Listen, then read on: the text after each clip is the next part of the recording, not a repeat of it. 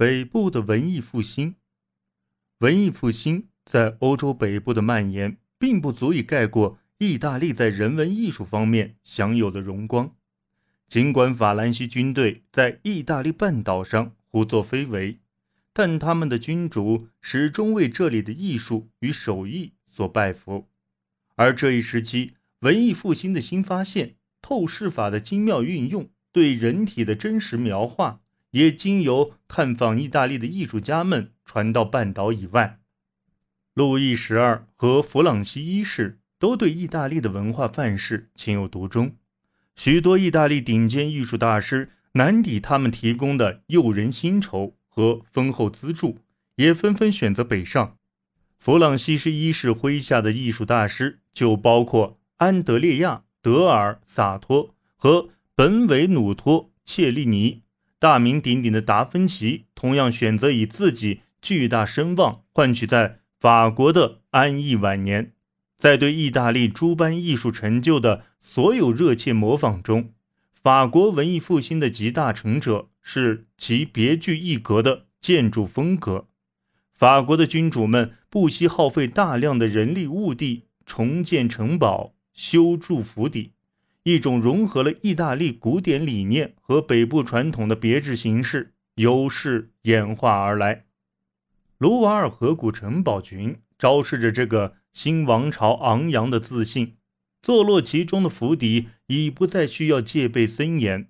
这种典型的建筑样式，继而被欧洲其他地区广泛借鉴，并在法国城区建筑中也有体现。此类建筑的范例，在当时配有大量的插图的建筑教科书中时常可见，而这类书籍是新兴的奢侈品之一。最先将文艺复兴时期的精妙艺术技巧带到北部的是年少成名的德国画家阿尔布雷希特·丢勒。他将意大利学到的表现技巧与德国自然主义传统相结合，而后者热衷于表现的自然风光，以多瑙河画派著称。他不仅在传统的版画、油画领域出类拔萃，在木刻版画和铜版画这类。新兴的艺术形式方面也颇有建树，他的两套伟大的艺术木刻画作品《大受难》与《玛利亚的一生》堪称那个时代的杰作。他也颇具商业头脑，尤其在版画领域，靠着出售木刻版画获取了相当多的财富。这些作品与在大街或市场书摊上贩售的粗制滥造的版画完全是两码事。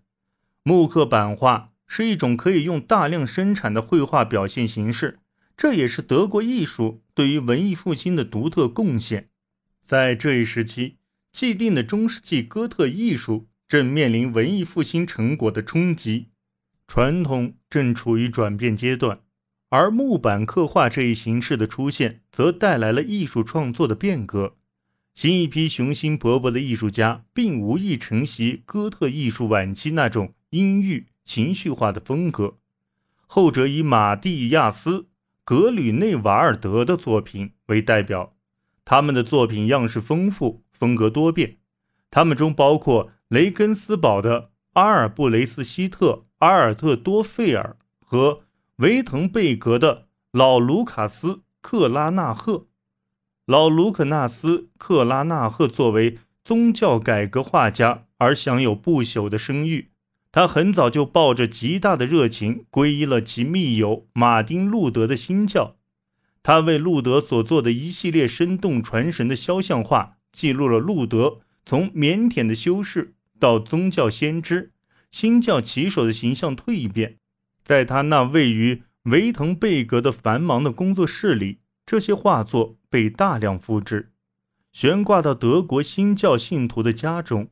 这也是首个完整文献记载的利用艺术手段树立宣传形象的事例。精明的老克拉纳赫还在新教运动的书籍艺术发展中发挥了作用。